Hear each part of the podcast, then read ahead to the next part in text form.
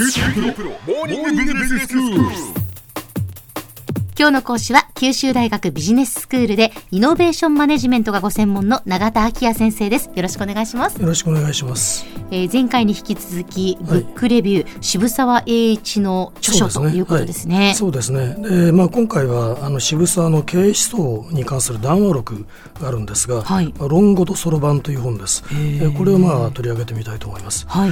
で、まあこの書物の初版は昭和2年に刊行されてるんですけれども、まあ今日でも角川総費用文庫などでまあ読むことができます。はい。あのビジネススクールではあの企業倫理などの科目でもうよく参考文献として読まれることもあるあの本だと言っていいと思います。うーんあの渋沢栄一という人についてはあの前回お話しいたしましたように、まあ、農家に生まれながら、まあ、徳川慶喜のこう家臣ってなって、維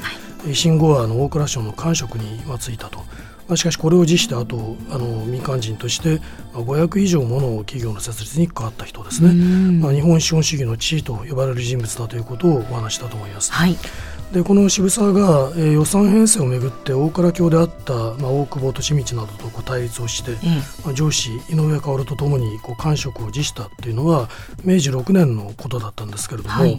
まあ、その時あの渋沢の友人の中にはですね、しきりとこう辞職を引き止める人もいたらしいですね。ええまあ君も遠からず長官になれる。大臣にもなれる。お互いに官にあって国のために尽くすべき身だと。でしかるに癒しむべき金銭に目がくらんで、まあ、官を去って商人になるとは実に呆れる。といった、まあ、そんな言い方をしたということがまあ知られてるんですね。ええ。まあ、この言葉の中にはあの商売によって利益を求める仕事をどうもこう低く見るというあの当時の価値観が大変こうはっきり如実にこう現れていると思うんですね。えええまあ、しかしあのそれでは国を支える産業っていうものが成り立たないわけですから、ん。まあ、これに対して渋沢は、まあ、官が高いとか人尺が高いとかいうことはそう尊いものではないんだとで人間の務むべき尊い仕事は、まあ、至る所にあるんだと、まあ、そういった友人を説きつけて、まあ、それから論語の教えを基準としながら一生商売をやってみようと決心したと、まあ、そう振り返ってるんですね。さてまあこの談話録の中で、えー渋沢は仁義道徳と利益を求めることっていうのは、まあ、決して、えー相反するものではないんだということをまあ繰り返し説いてるんですね、はい。えー具体的な箇所がありますから読んでみたいと思いますけれども、えー孟子は利職と仁義道徳とは一致するものであると言った。その後の学者がこの両者を引き離してしまった。仁義をなせば風紀に遠く風紀なれば仁義に遠ざかるものとしてしまった。えー商人も卑屈に流れ儲け主義一点張りとなった。まあこれがために経済界の進歩は幾十年幾百年遅れたかわからん。利職と仁義の道とは一致するものであることを知らせたい。私は論語とそろばんと思って指導しているつもりである。まあこう述べてるんですね。あのここでまあ渋沢が利職と言っているのは、ええまあ、あの利益を追求することと、まあ、そうあの理解していただいていいと思います。あなるほど。ということは、まあ、その利益を追求することと仁義道徳ははい。一致するものであるというふうに、はい。まあ、孟子は言ったと。ええそういうことですね。そういうことですね。ええはい。でまあ、あの考えてみると公正な商売を営んで利益が得られたとすると、まあ、それは誰かにまあ価値をもたらした結果でしょうし、ええそれから誰かに喜ばれた結果に違いないわけですから、まあ、利益を求めることと仁義道徳とが一致するっていうのは、まあ、当然のことだとも思えるわけです。まあ、しかしあの振り返ってみると、まあ、今日でもこう利益を求める行為自体をどっかこう癒しむような、まあ、社会通念がないとは言えないですね。はい。まあ、その意味ではその渋沢が論語を武器にこう戦った相手というのは私たちの前にも現に立ちはだかっていると、まあ、そういうことができると思います。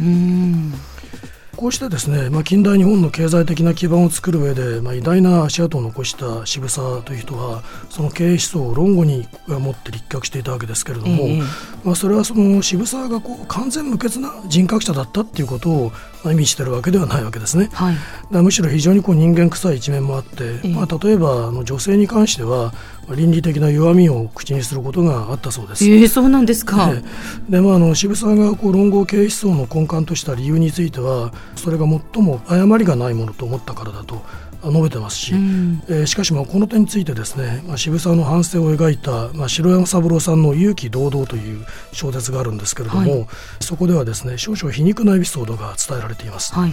あの渋沢は最初の妻あの千代さんって人を病で失った後金子さんっていう女性をこう後添えに迎えてるんですけれども、ええ。まあ、この夫人はあの晩年よく子供たちにこう言っていたそうです、まあ、お父さんも論語とはうまいものを見つけなさったよと、えーあれが聖書だったら点で守れっこないものね。とまあそうつぶやいていたんだそうです。うん。でまあ、このつぶやきっていうのは、ええ。まあ、論語にはそもそも女性に関する戒めがないということを皮肉にも指摘しているというわけですね。ええでまあ、渋沢は生涯にわたって論語を愛してよりどころにこうしてきたわけですけれども、まあ、彼自身は論語の主人公のように聖人君子ではなくて、むしろこう人間的な矛盾を抱えた存在だったわけです。まあ、しかしそういう矛盾に対して大変こう自覚的な人間だったからこそ、まあ、いろいろなことを成し遂げられたと。まあ近代初期の激動の時代に尊皇攘夷の思想を報じる立場から幕臣になって、幕臣からさらに明治政府の容認容認になって、ええ政府の容認から今度は民間の事業家へと大きく立場を変えていったわけですね。ね、本当にどんどん立場が変わってますよね。まあ、それそしてその時々のあの要請に応えるあの実績を残すことができてきてるわけですようね。んでその当時の標準的な自供思想では、まあ、本来相入れないと見られていた論語の教えと、まあ、商売による利息の追求っていうのを結びつけるという思想にも、まあ、そういう渋沢の生き様が見事に反映されてるんではないかと思います。はい。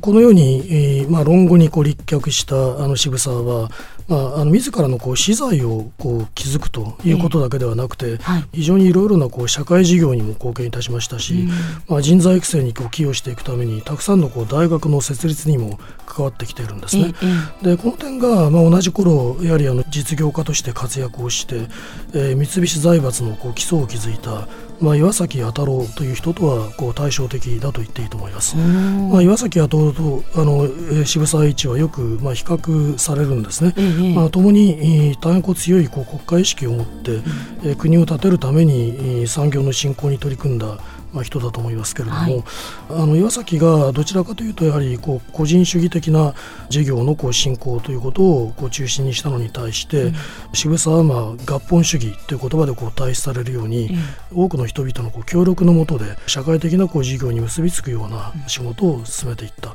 あ、その点が対照的だというふうにまあ見られているわけですね。はい。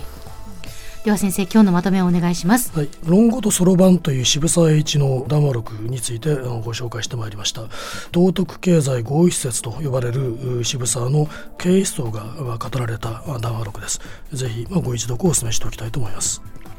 今日の講師は九州大学ビジネススクールでイノベーションマネジメントがご専門の永田昭也先生でした。どうもありがとうございましたあり。がとうございました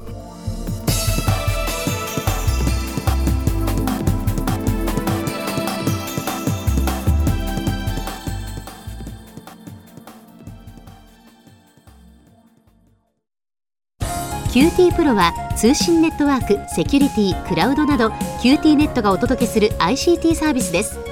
九州中に展開した光ファイバー網を基盤に一番身近なビジネスパートナーとして九州の企業、自治体の皆様をサポートします。詳しくは QT プロで検索を。